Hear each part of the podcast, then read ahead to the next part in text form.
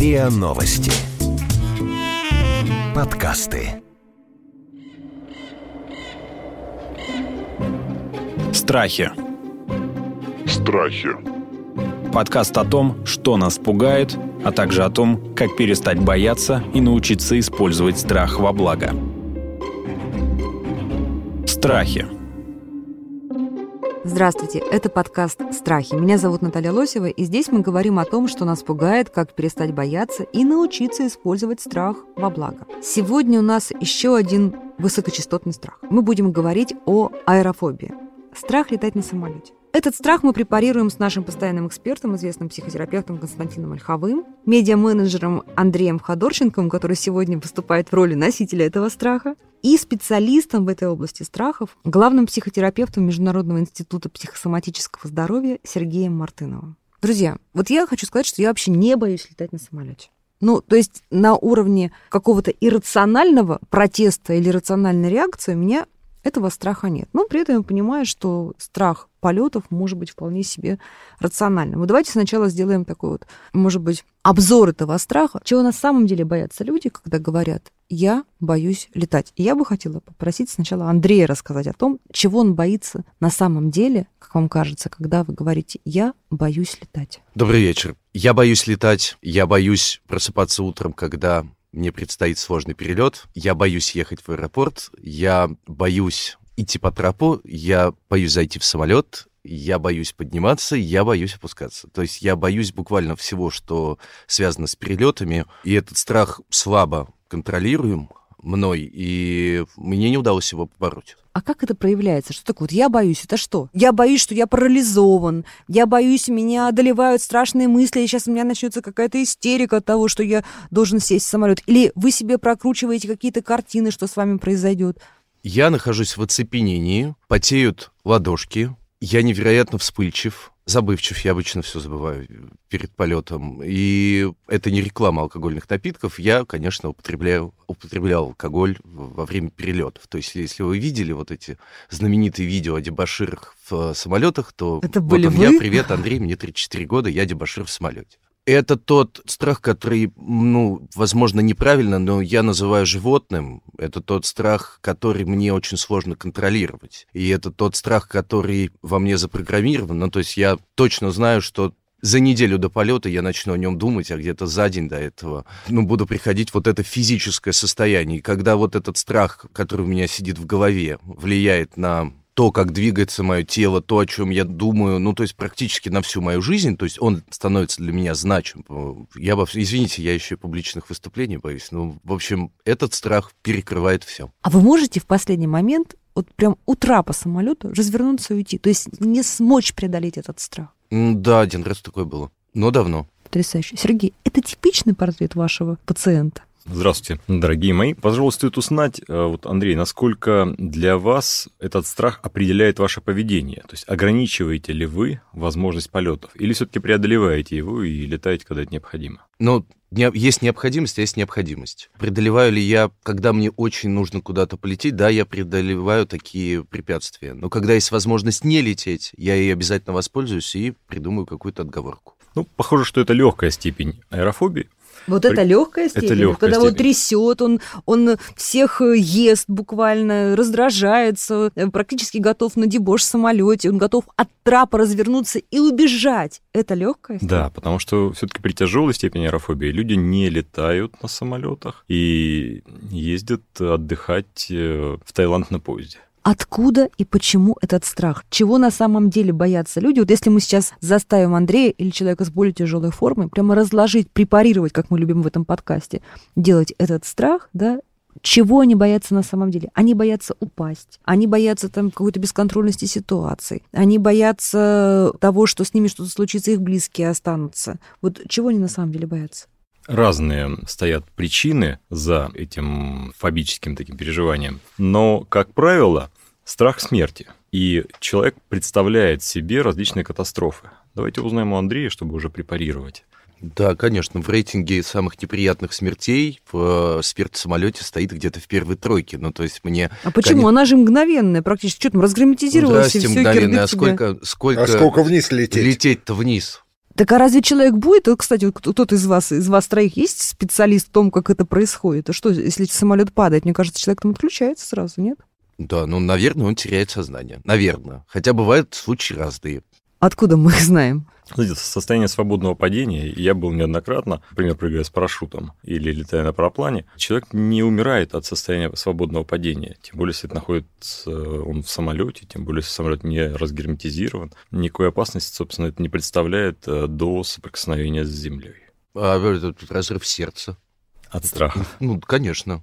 Ты же То есть летишься, а это, этот страх довольно простой, да? Страх того, что если я сажусь в самолет, он с высокой долей вероятности он упадет. Ну, к этому надо добавить еще то, что страх того, что нельзя сойти. Да, ну то есть я бы хотел, конечно, контролировать то, что происходит. Здесь я не контролирую ничего. Если, скажем, в такси я могу сказать водителю такси, пожалуйста, вы не могли бы ехать медленнее. Если мне таксист не нравится, я попрошу остановиться, сяду в другое такси. Или ну, вообще знаете, поеду что на метро. нынешние таксисты могут по-разному отреагировать, когда вы скажете, что он, он вам не Нет, нравится. но, но, но вы знаете, Тоже. там, когда летаешь какими-то региональными рейсами пупкинских авиалиний и видишь, как строятся в России автомобили, думаешь, а почему бы по этому самому принципу не может быть построен самолет, или он обслуживается так, или пилот пьяный, или еще что-то. Но я опять-таки понимаю, что по статистике это все-таки фобия, необоснованный страх, потому что людей, которые упали, их не так много. Но Андрей Константин, нормально вот бояться? одну ключевую фразу. Вот действительно, у нас в детстве была загадка, какого цвета стоп-кран в самолете. В самолете нет стоп-крана. И вот отсутствие стоп-крана – это одна из самых пугающих вещей. То есть, правда, нельзя остановиться и выйти. Остановить самолет я слезу, вот не работает. Страхи. Подкаст о том, как перестать бояться и научиться использовать страх во благо. Послушайте, но то, что ты в поезде, который мчится на скорости, там, сколько сейчас поезда ездит, на какой скорости? 250 км в час, да, какой-нибудь Самсан несется, да, летит. Это же абсолютная иллюзия, что ты можешь контролировать ситуацию, находясь вот в этом поезде, который несется со скоростью 250 км в час. Что ты там можешь сделать? Можно ездить на ослике. Прекрасно, но мы же хотим А жить можно ездить старыми поездами, а то вы тут Сапсан, Сапсан, они 60-70 километров. Да. Меня Там другое, тоже можно меня другое зацепило в монологе Андрея. Он сказал, что «А у меня же еще и страх публичных выступлений. Так может быть, этот вот страх полетов – это проявление какого-то другого комплексного страха, на ваш взгляд? Сколько я сталкивался с людьми с аэрофобией, я не специализируюсь на аэрофобиях, то есть просто когда я сталкивался как специалист-психотерапевт, ни у кого из моих пациентов не было аэрофобии как изолированного страха, то есть чтобы не имелось никакого другого страха. Какая первопричина чаще всего? Чего на самом деле боится Андрей? Я опять же повторюсь, первопричину надо всегда искать. Она никак, может быть, не связана с фабулой самого страха, но одна из самых распространенных, вот эта фраза про стоп-кран, это утеря контроля. Это страх не просто смерти, а мучительной смерти. И причем вот это очень важно, что очень многие боятся, что вот мы будем минуту падать, и всю эту минуту я буду знать, что мы упадем. Это страх, связанный с абсолютным непониманием того, что происходит. Это самые разные страхи. Каждый раз надо смотреть, разбираться. Ну, то есть все может быть не так, как кажется. Сергей, вам удавалось полностью избавить человека от аэрофобии?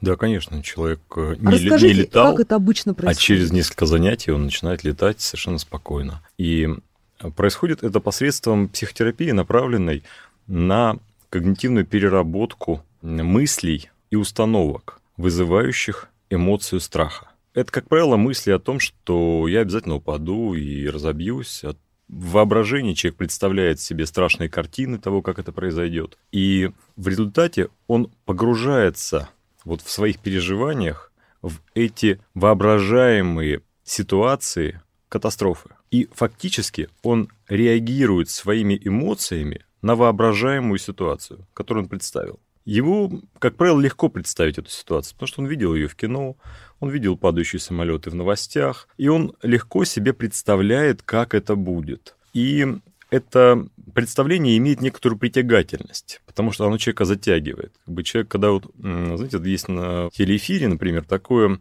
понимание, что если человека напугать, то он не переключает канал вдвое дольше. Вот в среднем человек переключает каналы раз в 7 минут, а если его напугать, то раз в 15 минут. Почему? Включается ориентировочный рефлекс, и человеку нужно разобраться, а что же его напугало? И он будет смотреть, вроде про другое что-то уже там рассказывают, но все равно он удерживается на этом канале, он продолжает смотреть этот канал, ожидая, что ему как-то разъяснят, а что же его напугало. И в результате вот этих исследований телеметрии человека пичкают э, различными страшными содержаниями в СМИ довольно регулярно. И человек удерживается То есть эксплуатирует это желание разобраться подсознательно со своим страхом, найти первопричину. Да, эксплуатируется ориентировочный и рефлекс. так удерживается внимание. Да. Ну, в результате дороже стоит реклама. Таким образом, через СМИ человек получает огромное количество информации о том, как падают самолеты. И люди наиболее восприимчивые люди с хорошим воображением, люди слегка тревожные по своему характеру, они становятся более уязвимы к этому страху.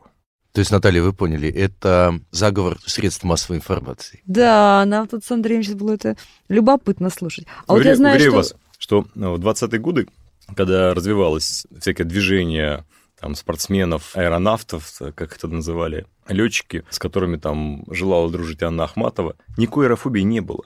Где-то там кто-то падал когда-то, кто-то где-то об этом слышал, но никакой аэрофобии не было. И люди Конечно, шли было летали. такое очарование техникой, и даже мысли на этом подъеме эмоциональном люди не допускали о том, что это еще может и упасть. Но знаете, что интересно? Вот я сейчас прямо вас прерву для э, одного уточнения. Мы с Андреем говорили в кулуарах этого подкаста о том, что он э, пересмотрел все фильмы катастрофы, авиакатастрофы, и Андрей, я так понимаю, вы не потому боитесь летать, потому что вы посмотрели слишком много фильмов, а Нет. вы смотрели фильмы, потому что вы осознавали таким образом свой уже существующий страх. Как, знаете, как э, в анекдоте, да чтобы я без авиации. Авиация вообще это классно. Самолеты красивые, небо голубое, летишь, здорово, в теории. Так. Но, если честно, мне, конечно, было интересно, как самолет устроен. Мне было интересно какова все-таки вероятность того, что я там погибну, потому что никому бояться особо не хочется. И поэтому ты начал читать какую-то легкую литературу, ну, вряд ли тяжелую, и смотреть э, разные передачи, которые разбирают случаи, а почему же действительно упал самолет. Вот так ты приходишь к тому, что у тебя в Ютубе одна тысяча там с чем-то посмотренных телепередач на эту тему. Но это уже после случилось. Я помню, когда я первый раз э, забоялся летать, это было, наверное, мне лет 15 или 16, мы летели куда-то отдыхать вместе с родителями и попали в какую-то, ну, такую, наверное, воздушную яму, довольно приличную. Я это помню, потому что весь салон вдруг сказал «Ах!» Такое бывает. Причем моя мама, которая красила ресницы в этот момент, даже не перестала их красить. Ну, то есть у мамы в этом смысле все очень спокойно. А я как-то в эту секунду почувствовал, что у меня под ногами земля ушла. И вот это ощущение вот этого вот без ну, невесомости или... Вот я до сих пор его чувствую. И я понял, что земли там нету, там нет пола, и все. И когда я вхожу в самолет, я понимаю, что подо мной бездна. Все. Страхи. Подкаст о том, как перестать бояться и научиться использовать страх во благо.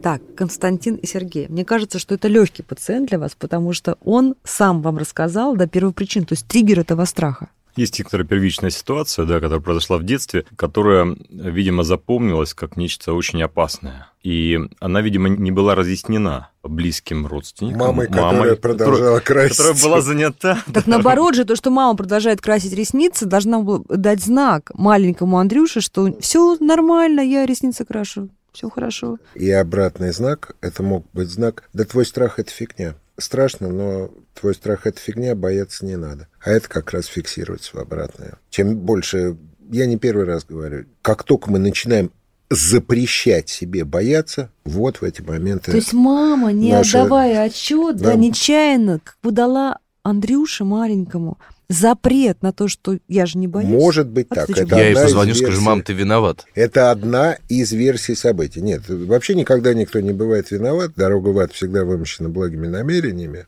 Ну, всяко бывает. Хорошо, возвращаясь, ну, скажем так, к стандартной терапии, я понимаю, что каждый пациент с аэрофобией – это сложный случай, наверное, ну, легкий случай, ну, особый случай, но все-таки вот какие-то стандартные алгоритмы. Знаете, есть э, легкие случаи, есть сложные случаи, как правило. И безнадежные случаи. Сложность определяется хронификацией, этого расстройства. Если человек там испугался две недели назад и пришел сразу к психотерапевту, то, возможно, за одно занятие можно ему помочь. Потому что что-то произошло рациональное и вычленяемое, да, какое-то событие в жизни да, этого человека. Да, да, да, угу. которое может быть разъяснено, когнитивно проработано, могут быть отреагированные эмоции, которые связаны с этим событием, и человек улетит от психотерапевта уже на собственных крыльях. Но когда человек в течение многих десятилетий боится, ограничивает свое поведение, когда страх хронифицировался и... А что такое перенес... страх хронифицировался? То есть много времени ему... Много времени, и к тому же он обрастает многими ассоциациями, нюансами, какими-то вторичными потоками информации. Становится которые... образом жизни уже, да? Был страх как реакция, а стал образ жизни. Да, человек э, посмотрел, например, тысячу видео на YouTube,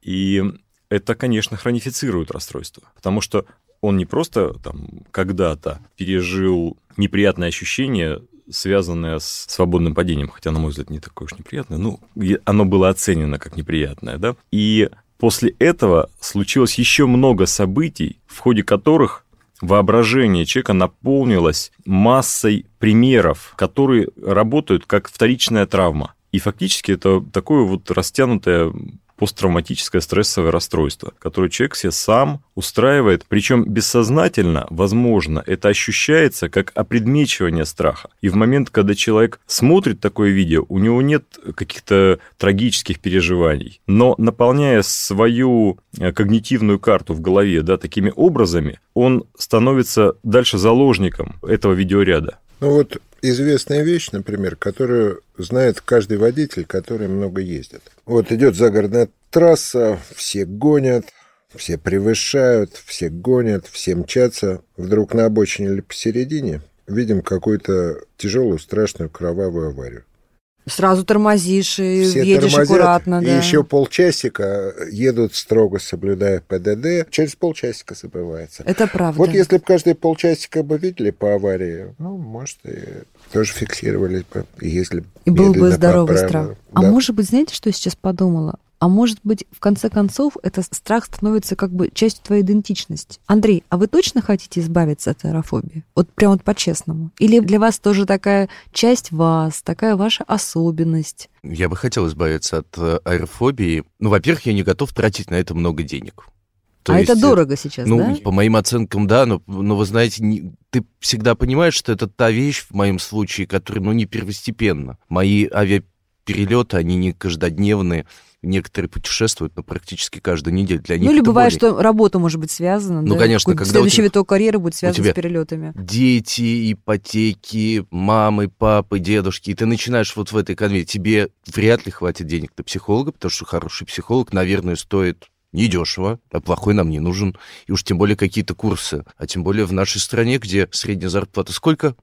Я не знаю. Ну, вот я не знаю. Но она есть, и она где-то там столько, сколько стоит 4 занятия у классного психолога. Я, конечно, за себя должен сказать, если мне вдруг в какой-то момент придется летать часто, мне придется пойти либо к вам, если пустите, либо к вам, и все-таки это вылечить. Пока один-два раза в год я терплю. Потому что, как сказал Сергей, это у вас легкая форма аэрофобии, ну, и она может мне... быть такой пикантной. Это он со мной не летал. Ну, я в том... Это я отдельно хочу попозже Но я в том... Нет, я в том, в том смысле, что ну, мне действительно плохо. То есть я перебарываю себя. И, конечно, я мог бы не летать. Но в тот момент, когда те люди, которые со мной летали, они больше со мной никогда не садятся в самолет, потому что понимают, что это ад.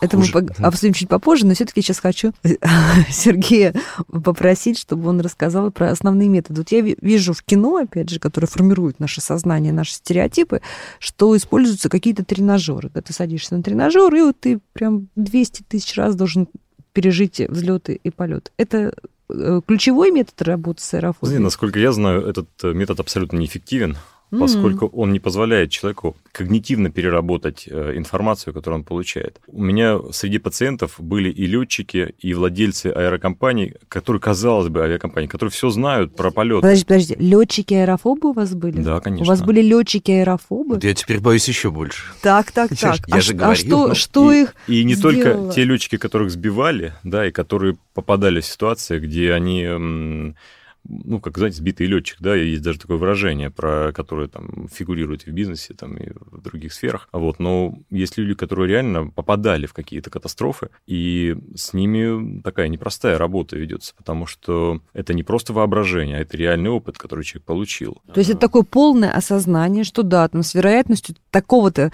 процента со мной это может случиться, да, то есть после перенесенной какой-то ситуации, катастрофы, да, катастроф, знаю, там, катастрофы на вертолете, да, или самолете. Ну, это а, как раз объяснимо. Нет. Если к вам летчик приходит после какой-то катастрофы, это понятно. Но может быть такое, что человек пошел в летчики, потому что ему очень хотелось преодолеть свой подростковый страх полетов. Да, так тоже бывает. Но как правило, подростковый страх полетов – это довольно редкая штука. В том-то и дело, что такая серьезная фобия разворачивается у человека только во взрослом возрасте, когда его переживание смертности как бы не соответствует немножко его возрасту. Дело в том, что человек смертен, и осознание этого факта очень важно для человека для того, чтобы жить, радоваться жизни и не бояться смерти. Человек должен быть готов к тому, чтобы столкнуться со своей смертностью и пережить ее в момент, когда есть какая-то опасность. Дети, ну, то есть принять. Дети по-другому к этому относятся, да. Дети не понимают, что такое смерть, да, и почитайте от двух до пяти у Чуковского «Дети о смерти», да, очень забавная история о том, как там хоронят соседку из соседнего подъезда, да, рассказывает ребенок маме, а она говорит, да нет же, это соседа хранит. Да нет, это соседку, она шла, плакала, не хотела умирать. О, прекрасная история, не помню. Да, или там, когда девочка говорит, мама, а когда ты умрешь, я не буду плакать. Почему? Ну вот там соседка, значит, ей все говорят, не плачь, не плачь, а она плачет, а я не буду плакать. Знаете, ну, человек совсем по-другому воспринимает смерть. Он не понимает э, ее конечности, он не понимает того, что она привносит в жизнь. А на самом деле человеку очень полезно а, свою смертность понимать и благодаря этому ценить свою жизнь и делать ее более продуктивной. Именно это имели в виду римляне, когда говорили «момента море». То есть человек должен помнить о смерти и жить ярче, интереснее, радостнее, делиться с окружающими, с близкими своей радостью и не быть жадным на эмоции, не быть жадным на проявление своей жизни, быть более продуктивным, плодотворным. Сергей, вы знаете, вот какая штука? Вот я с вами теоретически глубоко и абсолютно согласна, да, то есть ваши мысли абсолютно не симфоничны, но я отказываюсь каждый раз, как часто летающий пассажир, входить в самолет вот с этой мыслью. Итак, этот полет может быть для меня последним. Ура! Как хорошо я пожила эту жизнь. На какой же минуте этого полета со мной что-нибудь случится? Не хочу так. Зачем мне это? Константин. Каждый день, открывая глаза, мы можем думать то же самое. Этот день может быть для меня последним. А это нормально вообще?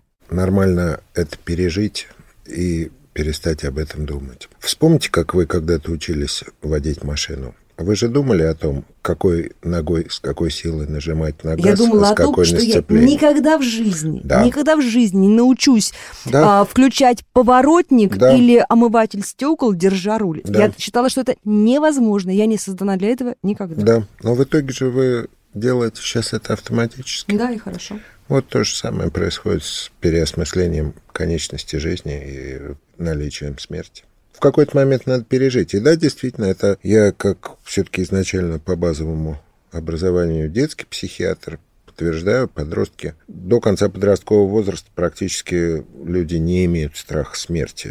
Ну, давайте говорить совершенно цинично, для этого надо посмотреть, что водители общественного транспорта берут после 21 года, а в армию берут до 21 года. В армию надо набирать мальчиков, которые не боятся умереть, а вот водителей общественного транспорта надо брать тех, кто уже боится умереть.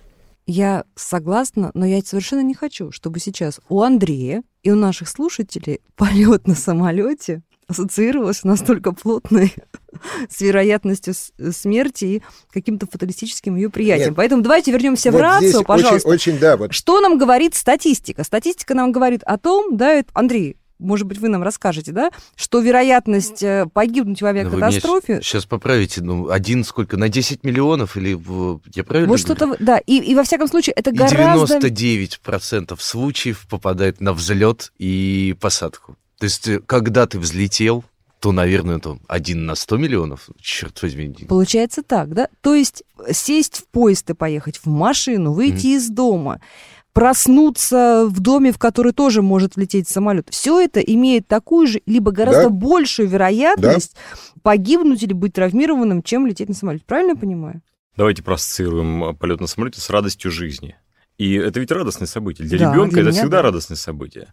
И дети летают с э, абсолютным восторгом от того, что там что-то меняется за окном, от того, что вот там они в воздухе оказываются и так далее. И э, только дети с каким-то большим воображением представляют себе, что они сейчас упадут в воду, там пролетая над морем, да, и им кажется как-то страшно, что именно в воду они упадут. И так далее. Такие какие-то, ну, вычурные переживания, которые не связаны с технологией самого самолета. Редко дети боятся чего-то То есть вот именно эту двигателя. идею вы закладываете в голову своих пациентов с аэрофобией?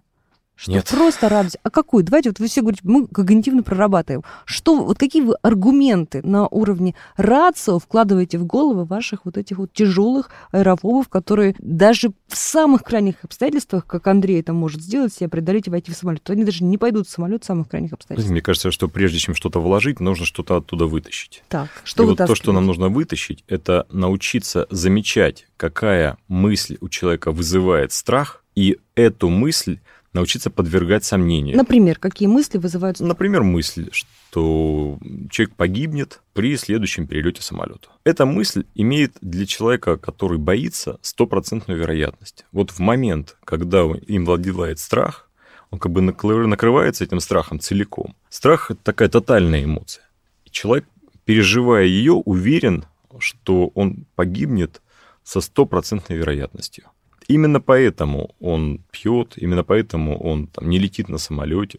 Как только он начинает допускать какую-то вероятность, уже ситуация меняется. А если он начинает размышлять о более вероятном исходе и менее вероятном исходе, о том, что бы он порекомендовал своему другу в такой ситуации, о том, как он летал в прошлый раз и какие были у этого полета последствия и так далее. Разговор на эти темы уже меняет его самочувствие. А Но что есть- происходит в это время в его картине мира? снижается вероятность. От 100% там, через полчаса она снижается там, до 50%. Да? А к концу разговора, к концу часовой сессии она может снизиться там, до 15%. Когда у человека страх вызывает там, 15% эмоций, а не 100, да, какая-то мысль, то он уже может ее преодолевать. А в течение там, трех занятий, направленных на решение этой проблемы, у человека может страх снизиться там, до 2-3%. И это а уже если не нет будет для времени на три занятия? Вот Андрею нужно обязательно, он узнал сейчас, завтра полететь в какое-то далекое место. Вот скажите, что он должен сейчас подумать, проговорить, как он должен себе объяснить и подготовить себя к этому полету. Ему нужно обязательно послезавтра куда-то улететь. Знаете, я думаю, что представление себе какого-то позитивного исхода, сесть и просто даже там в аэропорту находясь, или там перед вызовом такси, да, продумать о том, что будет происходить, и представить себе некоторый позитивный исход. Это уже может быть некоторой визуализацией позитивного То есть какого-то конечного хода результата, событий. да? Нет, нет, всего, всего хода Всего событий, полета. как он пройдет регистрацию. И нередко я это делаю с моими пациентами, помогая им выстроить вот этот позитивный и продуктивный ряд э, видео таких визуальных образов, который на какое-то время заместит те тысячи просмотров, которые, собственно, были до этого. Да? Зря Андрей смотрел, да? Вот эти вот катастрофы.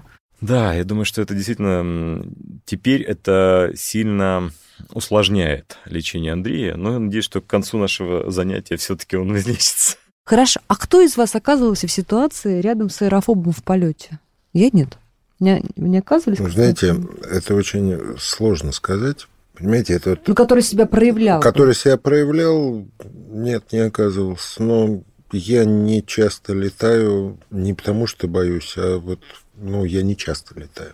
Я часто летаю, но, как правило, я лечу с детьми, и мы стараемся сесть э, в начале самолета, чтобы раньше там зайти, раньше выйти. А аэрофобы, они же там грузятся в конце самолета и, и с алкоголем, Потому как что по правило. статистике Да, да, да, да. больше да. выживаемость. Так, Андрей, ну рассказывайте нам тогда, как себя ведет аэрофоб. Аэрофоб на самом деле ведет себя очень по-разному, и здесь меня коллеги старшие поправят. Насколько я помню, так или иначе, дискомфорт с полетом у 40% или у 30% всех, кто садится в самолет. Ну, тот или иной, ну, то есть степени разные.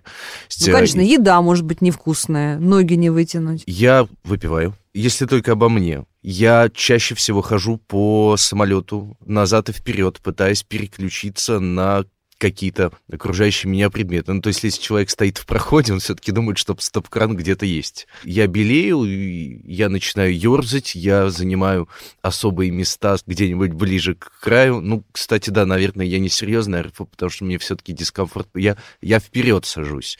Я понимаю, что шанс э, разбиться, когда ты сидишь в начале самолета он выше, но зная, как трясет сзади, я просто не выживу, если я буду вот, вот там, вот у туалета. Поэтому я, наверное, умеренный. Это побелевший человек. Если он напивается, он иногда грубит. Вы хватаете, может быть, руками ваших соседей? Нет, соседи. Ну, я более... Ну, не я, пристаете я с вопросами? Я... Вежливо. Да, ну, я приставал с вопросами раньше, когда же мы наконец-то прилетим, а почему скрипит это, а вам не кажется, что дымится то? Такие были вопросы. Стюардессы всегда улыбаются. Но я думаю, ты молоденькая, еще ничего не понимаешь. Мы там разобьемся. Сергей, если мы оказались в полете рядом вот с таким человеком, у которого началась там паническая атака или другие проявления, как мы можем ему помочь? Вот такая скорая контраэрофобная помощь соседу. Нужно поговорить с ним. Ничто так не переключает э, страх, как юмор, смех. То есть это, посмеяться над это его противоположные страхом. эмоции. Нет, лучше рассказать анекдот.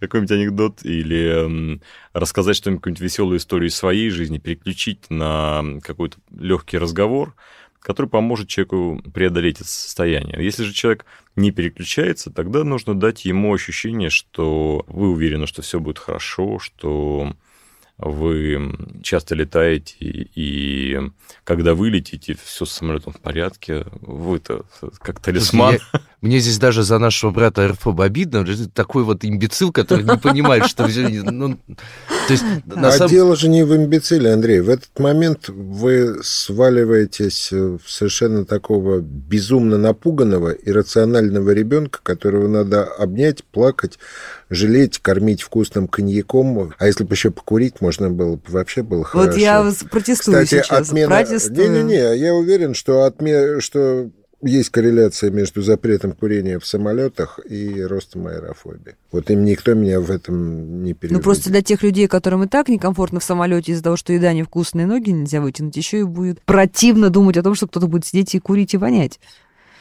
Извините. Наталья Но это тема другого подкаста. Это тема другого подкаста. Страхи. Подкаст о том, как перестать бояться и научиться использовать страх во благо. Давайте вернемся все-таки, да. Андрей, э, так все-таки, а как с вами нужно разговаривать? Потому что то, что вы сейчас услышали, вас так немножко покоробило, да? Вы все-таки гораздо более продвинутый, просвещенный аэрофоб, чем вас пытаются представить наши доктора. А что бы вас убедило, успокоило, там, расслабило? Ну, вообще Кроме больше, того? вот я помню, какие полеты давались мне проще всего. Меня больше всего убеждают в моей неправоте это рядом сидящие аэрофобы, как и я. Конечно. Абсолютно А, так. чужой опыт нужен, вот да? самое главное в этот момент, вот, Андрей, вот если бы я рядом с вами сидел, вы сказал, страшно, но это вообще нормально, мне тоже страшно. Легче бы стало. Ты черт его знает. Вы знаете, сидит какая-то симпатичная Вообще девочка. можно бояться, вообще нормально. Бояться – это нормально. Бояться нормально. Вот ты имеешь полное право, вот боишься, и это нормально. И ругать себя нефига за то, что боишься, и это нормально. Отличный тост. Ух. Ага, да-да, естественно. А вот все-таки алкоголь правда помогает? Или это какой-то вот забыться на полчаса, а потом проснулся, а, где я? Я лечу, я еще лечу, и страх еще больше, да, становится? Или нет? Или это Ну, Алкоголь подавляет все эмоции. Да, он э, является таким средством, которое отравляет. Подожди, а как же пьяные дебоши в самолете? Ну, у нас есть даже дебашир, да, э, специалист На по дебошам. Конечно, да, человек, э, понимаете, он находится в таком состоянии, в котором подавляется не только эмоциональный центр, но подавляется и кора. И вот что подавлено сильнее, от этого и зависит. Человек будет там какие-то психопатические реакции проявлять или нет. И вспышки гнева, которые бывают у людей, которые подавляют там, свой страх, они находятся в каком-то истощенном состоянии, но выпивая, у них еще и отключается кора, которая контролирует их поведение. И в итоге они оказываются в таком зверином состоянии гнева, агрессии, и, в общем, довольно опасно и для окружающих, и для себя. Особенно А на самолете. можем ли мы сделать вывод, что люди, которых мы знаем как самолетных э, дебаширов, они, скорее всего, там прямые или латентные аэрофобы? Чаще всего так и есть. Так и есть, да? То есть их нужно не наказывать, а лечить на самом деле, что ли? Конечно, всех нужно лечить. Ну, я уточню, что лечить и не наказывать – это две разные истории. Да, ну да, есть специальные методы э, нет, лечения с, с, сочетанного нет, с наказанием. Я к тому, что да, что Хорошо. сбрасывая камень с души, не покалечь окружающих. Поэтому наказывать тоже иногда полезно. Прекрасно. Ну вот все-таки с нами рядом случился аэрофоб. Возможно, у него первый полет, первая такая реакция. Что еще, кроме алкоголя, на мой взгляд, совершенно не панацея, мы можем предложить? Какие-то, не знаю, дыхательные гимнастики, какие-то э, упражнения, что-то, не знаю, успокоительные средства, может быть, какие-то специально существуют лекарства, препараты, которые должны быть на борту каждого самолета, которые помогают справиться с аэрофобией. Может быть, э, не знаю, что-то пить крупными глотками. Посоветуйте, пожалуйста, дайте нам рецепт. Ну, смотри, прежде всего нужно отвлечься. Нужно изменить Подо мной океан, тему, глубоко, тему мышления. наверное. Да? Например, представлять себе то, как замечательно будет там, куда вы прилетите. Или вспоминать, Или как там, куда вы упадете. Там, куда вы упадете. тоже будет неплохо, может быть. Скачать в полет фильм «Экипаж». Как много есть э, анекдотов про то, как выживает э, штурман, пилот и стюардесса, да? Вот эти анекдоты, мне кажется, нужно просто знать. Но, тем не менее, на Андрей борту. сейчас не пошутил, потому что э, я сама видела, как в одной крупной российской авиакомпании, вот в их меню фильмов э, в трансатлантическом перелете был экипаж. И я человек, не боящийся полета, слава богу, пока еще, я прямо содрогнулась и поняла, что я бы не хотела сейчас смотреть этот фильм, пока лечу над океаном. А вот это интересная тема. Вы, возможно, его не хотите смотреть, потому что вам не страшно. А вот, между прочим, если человек в аэрофобии, вот в такой, когда уже он панически накрыт в самолете, вот очень может быть, Клин что клином? ему... Не то, что клин клином, он туда больше погрузится и меньше будет в своих вещах. Ну, это, знаете, как есть такой вроде как э, не парадокс. С точки зрения обывателя парадокс, а для психиатра это дело понятное. Вот когда человек в депрессии, вот ему какая нравится музыка, какую ему полезнее ставить музыку, грустную или веселую? Не знаю. На самом деле от грустной музыки ему сильно легче. Ему и так плохо. Вот, ребят, что мне говорить, что все замечательно? Мне-то плохо. И поэтому вот я и говорю, что вот человек, когда ему страшно, это вот как с Разреши ребенком. себе бояться. Это вот разреши себе бояться. Вот это вот как прямая помощь, это очень работающая вещь. Ну да, боишься, но это нормально. Разреши себе бояться. Так, может быть, тогда нужно и прыгать с парашюта, например, или пойти записаться на курсы пилотов? Сейчас же очень много таких. Сергей, Я занимался и парашютным спортом, и парапланным, и летал на самолете. Просто для того, чтобы ну, почувствовать некоторые ощущения новые. Не потому, что я боялся, а потому, что мне было интересно, как себя чувствуют мои пациенты в том числе, потому что мне недоступен страх на самом самолете. То есть я могу себе представить, как он будет падать, но вот до фобической реакции мне еще очень далеко от моих представлений, потому что я на них не реагирую э, переживанием страха, потому что все-таки я делю это на вероятность падения, и такие сильные эмоции пережить не могу. А в состоянии свободного падения, например, эти эмоции можно испытать вполне. Или в состоянии, когда ты летишь на параплане, а навстречу тебе в 50 метрах летит другой параплан, и ты понимаешь, что если вы спутаетесь с, тропами, то вам лететь вниз. Ну, это абсолютно ведь рациональный страх. Это просто страх, не страх даже, а какой-то расчет вероятности и осознание риска последствий. А мне все-таки кажется, что аэрофобов это что-то, да, Ан- Андрей, поправьте меня, что-то плохо рационализируемое. Это так же, как и везде, так же, как когда мы там говорим о страхе змей, о другом страхе. Здесь надо четко делить. Все-таки есть рациональные опасения, есть иррациональные. Опасно летать на самолете?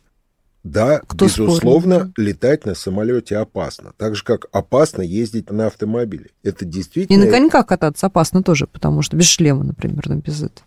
опасно заниматься скалолазанием. Это все опасно. То есть и говорить о том, что это безопасно, дело бессмысленное. Но один человек понимает опасность, понимает степень риска, понимает, что может быть, другой не понимает. Но тут еще вот очень важный момент, что для огромного количества, это то, что говорил Андрей, вот невозможность отказаться от процесса, невозможность дернуть стоп-кран, невозможность выйти – это огромный, значимый, болезненный процесс. Это, кстати, очень перекликается со страхом темноты. Это вот все перекликающиеся вещи. То есть вот абсолютное отсутствие контроля над ситуацией. То есть вот ты загрузился в эту железную птицу, и хоть тушкой, хоть чучелом, либо до места, куда ты летишь, либо до места, где самолет разобьется, но ты долетишь.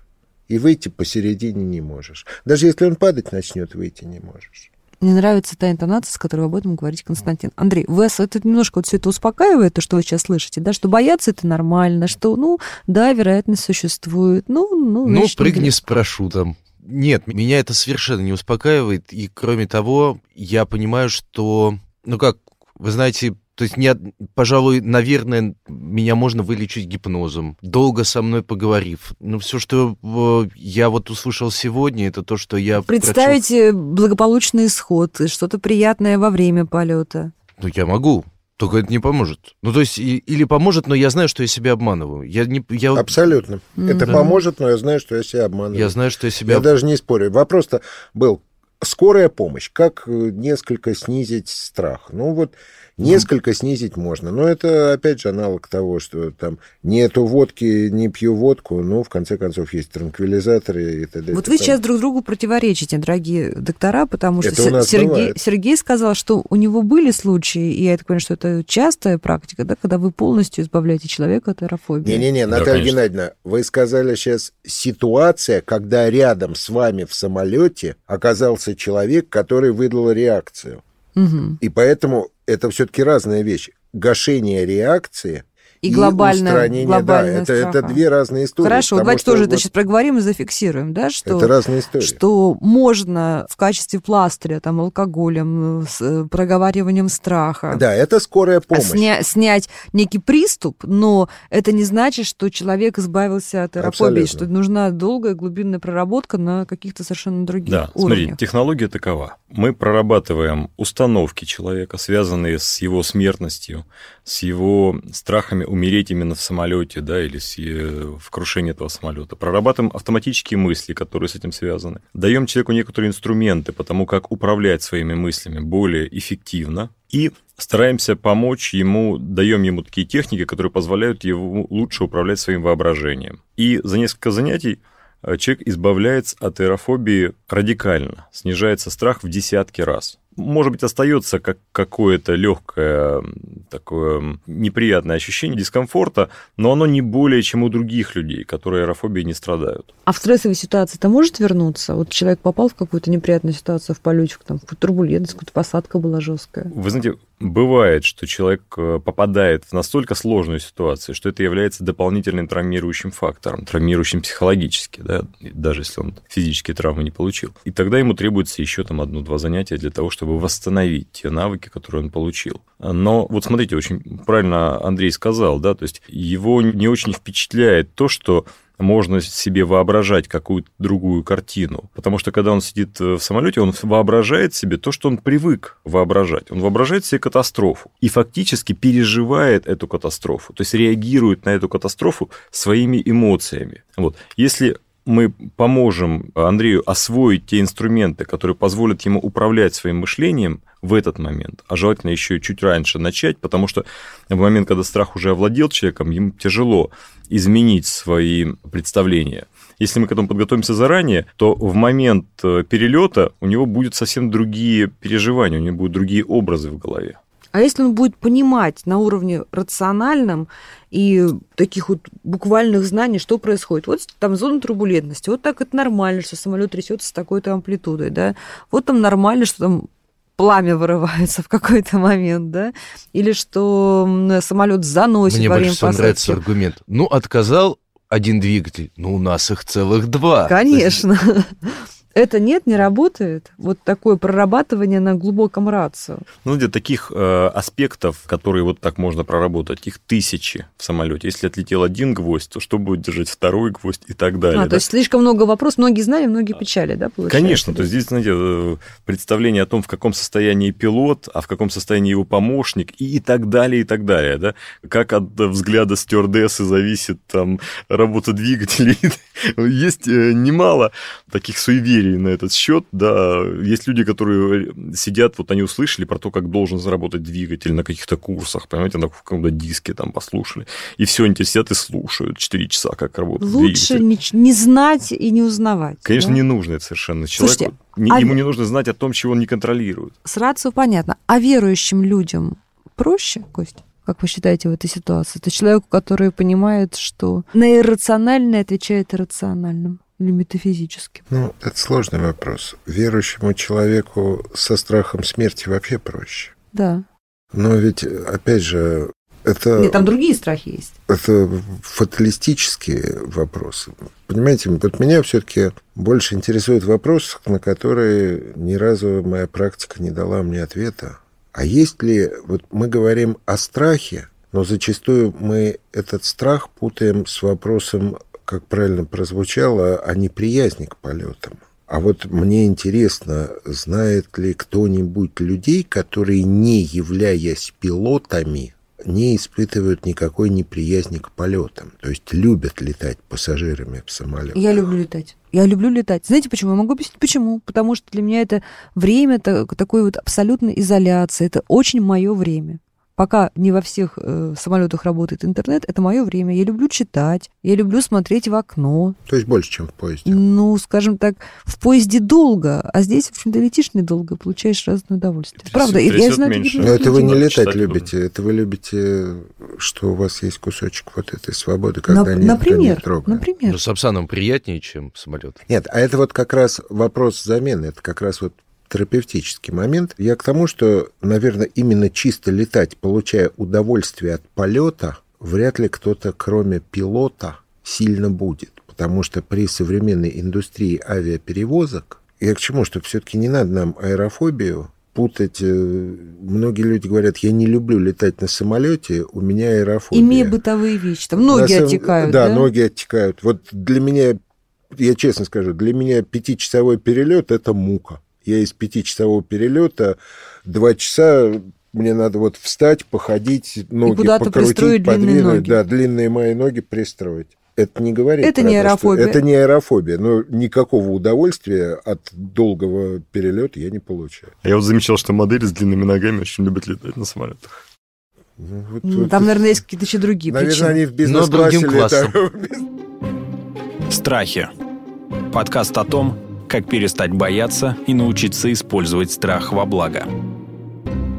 Друзья, я бы сейчас, знаете, что хотела? Злоупотребить и попросить, чтобы Андрей задал вам бесплатно в рамках нашего подкаста два-три вопроса. Во-первых, я хотел бы спросить вас, эксперта, и, э, именно в моей области, так все-таки опасно ли летать или нет? И насколько опасно? Это, на самом деле, первый вопрос. А второй вопрос у меня будет господину доктору. Андрей, спасибо за вопрос, спасибо, что вы называете меня экспертом. Это мне очень приятно. А, действительно, я работал с многими людьми, у которых есть аэрофобия, была, да, и которые теперь летают совершенно спокойно. И я вот могу вам сказать одну очень важную вещь, что по моим наблюдениям, преодоление страха, когда у вас есть какая-то фобия, пусть это изолированная фобия там, или более широкие какие-то фобии, очень полезно в целом для развития личности человека. То есть человек преодолевает некоторый инфантилизм. Как и знание пяти иностранных языков. Конечно.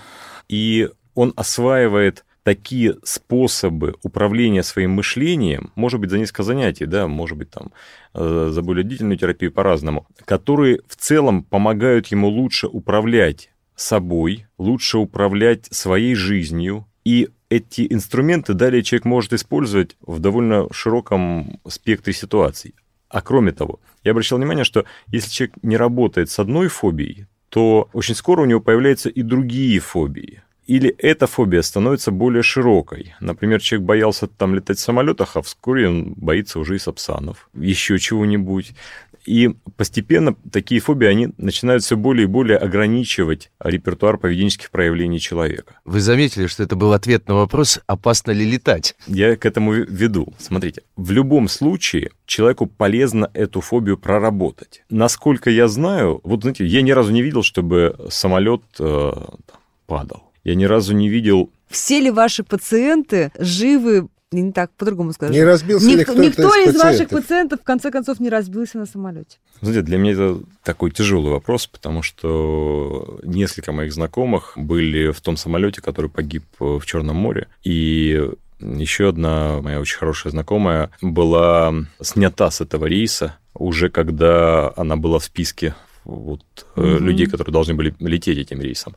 Там формировался список на два самолета, и неизвестно, в каком она была бы. Но, в общем, это, конечно, такие вещи случаются.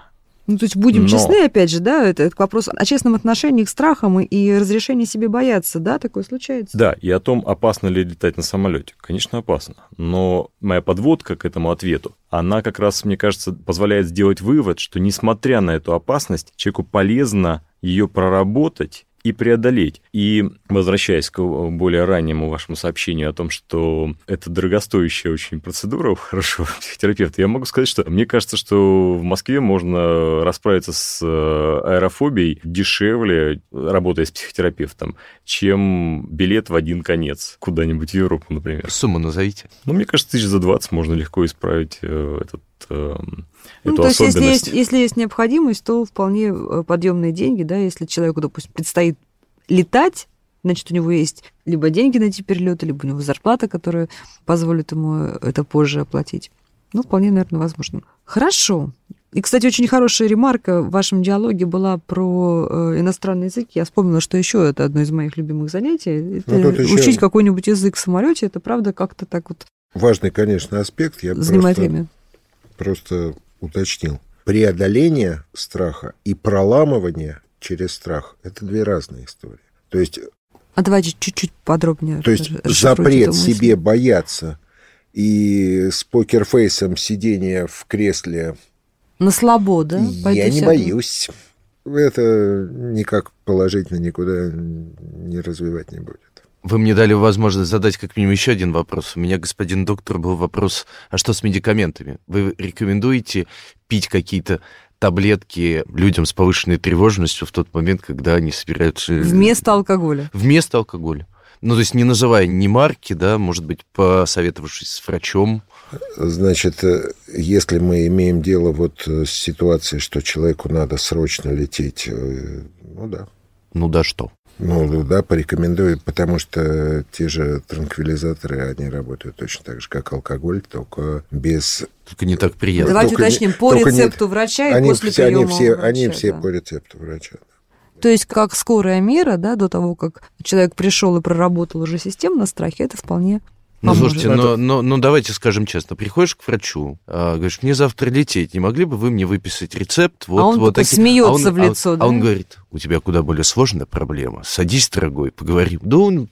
Не, не, э, Андрей понял вопрос. Значит, э, ситуация такая, что, в принципе, это такой интересный вопрос, который поднял вообще аспект психотерапии. У психотерапии есть э, стратегические задачи и тактические задачи. Вот когнитивно-бихевиоральный подход – это вот смена поведения, когда вот мы не ищем причину, почему вам было страшно или кто вас укусил в 4 года а вы решили, что это летающее насекомое, с тех пор вы боитесь полетов. Мы не ищем это в тактических задачах. В тактических задачах мы решаем за несколько встреч или за одну встречу, или с помощью лекарства, как тактически решить вашу проблему здесь сейчас. Вам надо завтра лететь.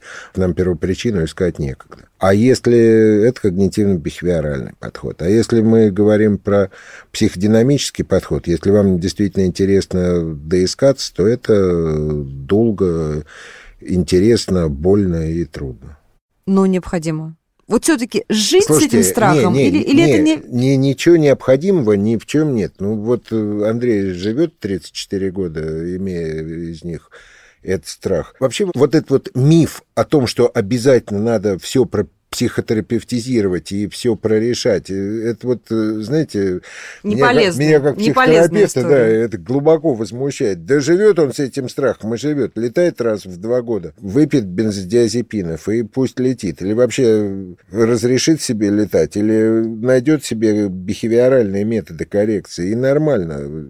Что копать? Знаете, как у психотерапевтов есть одна максима такая, звучит она так, не чешется, не чеши. Что чесать-то? Сергей, согласны? Или все-таки нет? Можно поспорить. Знаете, ну давайте поспорим.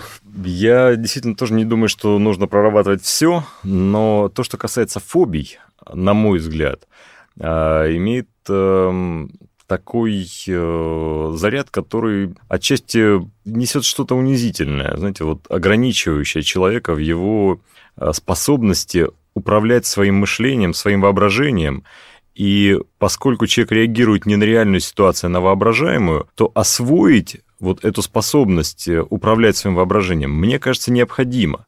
Ну, знаете, на мой взгляд, вообще нет ничего, чтобы необходимо. На мой взгляд, ну, это интересно. Андрей, вам было бы прикольно с этим справиться?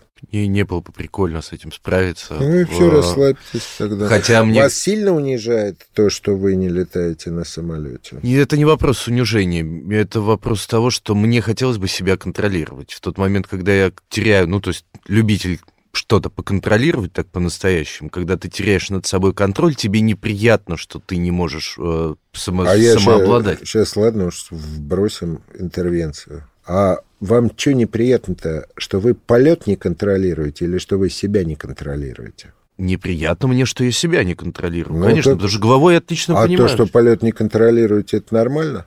это вызывает ужас. Ну, то есть это... Ну, то есть расслабьтесь это... тогда относительно чего-то одного. Давайте уж договоримся, что вы будете не контролировать, себя или полет? Все, я вылечился. Друзья мои, ну давайте попробуем все-таки как-то сделать выводы. Значит, то, что я для себя поняла. Бояться нормально. Нормально. Аэрофобы это нормально. Тоже люди. Тоже люди. Если это мешает и есть необходимость справиться с аэрофобией, контролировать для себя, понимать ли, как контролировать полет и так далее, методы существуют да? Конечно, какая самые бы ни была, разные. Да, самые разные. Какая бы ни была тяжелая форма аэрофобии, да, если вы чувствуете, что вам этот страх надоел, он вас напрягает, он вам мешает жить, он вам мешает строить карьеру, заходите в Яндекс, э, ищите разные конторы, читайте отзывы, да, мы знаем, что в Москве, в России есть школа психотерапии, которая справляется с этой проблемой успешно. Достаточно эффективно, да, психотерапия да. помогает при этом расстройстве. Да, если вы оказались рядом с аэрофобом, да, не пытайтесь его Испугаться. испугать больше, да? Поговорите с ним, да, скажите ему, что там, Андрей, там, Костя, Наташа, все хорошо, боишься, нормально, это нормально. Да, нормально. твои чувства понятны. Понятно. Еще мы знаем статистику, да? Очень, если мы понимаем, что с этим страхом нужно поработать на уровне рации, то статистика тоже с нами разговаривает вполне себе э, обнадеживающе, да? Мы знаем и что-то такое на уровне уже мистическом, да, что э, подтверждено, что... Ну, со статистикой в этот момент работает статистика из анекдота про блондинку и динозавра. Какова вероятность встретить на улице динозавра? 50% или встречу, или не встречу. Но все-таки, Человек, да? который испуган, статистика не работает. Но, тем не менее, для тех людей, которые ищут рациональный аргумент, мы можем сказать, что есть и статистика, вот, то, о чем начала говорить, о том, что на самолеты, с которыми что-то случилось, как правило, самое большое количество опоздавших либо не пришедших на рейс. Но самая главная статистика, которая нас должна вдохновлять, в том, что вероятность погибнуть в авиакатастрофе ничтожно мала по сравнению с другими техногенными вариантами расстаться с жизнью. Или Константин мотает головой. К сожалению, от этого людям не легче. То есть вот, вот не легче. Потому что, ну, знаете, если я четко знаю, что вот этот маньяк еще никого не убивал, но мне не легче, буду я у него первой жертвой или 29-й. Я господину доктору, кстати, поспорю, потому что именно эта мантра 1 на 10 миллионов, 1 на 10 миллионов, я сажусь в самолет именно с ней, и только, наверное, потому что ее произношу, кое-как долетаю Это да, до конца. кое-как, я имею в виду, что это не избавляет. Конечно, это, не избавляет. Это чуть поддерживает. Да, да. То есть вот это поддерживает, но не избавляет. То есть миф думать, что вот буду знать статистику и не буду бояться. То, буду знаете, бояться, то спокойнее. То, знаете, ключ в том, чтобы начать работать до того, как вы сильно испугались. Начать контролировать свое мышление да. до того, как вы вошли в вот такое крутое пике со своим страхом. И если вам предстоит полет, э, например, на следующей неделе, начните работать уже сегодня или завтра. И к моменту полета у вас уже будет накоплен некоторый опыт управления своим мышлением, управления своим воображением, который очень сильно снизит негативные переживания в момент полета. Друзья, бойтесь правильно, Ищите способы жить и справляться с вашими страхами, потому что бояться – это нормально. Это был подкаст «Страхи», эпизод «Аэрофобия». Страх летать на самолете. Этот страх мы разбирали с нашим постоянным экспертом, известным психотерапевтом Константином Ольховым, медиа-менеджером и носителем этого страха, который, кстати, не мешает ему быть успешным и талантливым, Андреем Ходорченковым, и специалистом в этой области страхов, экспертом, главным психотерапевтом Международного института психосоматического здоровья Сергеем Мартыновым. Спасибо вам большое, друзья. Подписывайтесь на подкаст на сайте ria.ru в приложениях подкаст в App Store и Google Play, комментируйте и делитесь с друзьями. Присылайте ваши истории, ваши вопросы, рассказывайте о ваших страхах на почту подкаст собачкариан.ру. Хорошо бы, если это было в аудиофайле. И приходите в наш инстаграм-канал подкаста РИА Новости. Обсуждайте. Будем и дальше говорить о том, что нас пугает, как перестать бояться и научиться использовать страх во благо. Вместе бояться не страшно. Спасибо.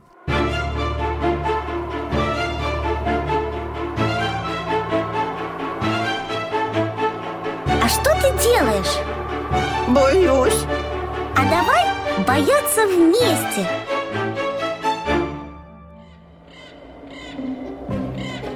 Вы слушали эпизод подкаста «Страхи». Подкаст о том, что нас пугает, а также о том, как перестать бояться и научиться использовать страх во благо. Подписывайтесь на подкаст на сайте ria.ru в приложениях подкаст с Web Store и Google Play. Комментируйте и делитесь с друзьями.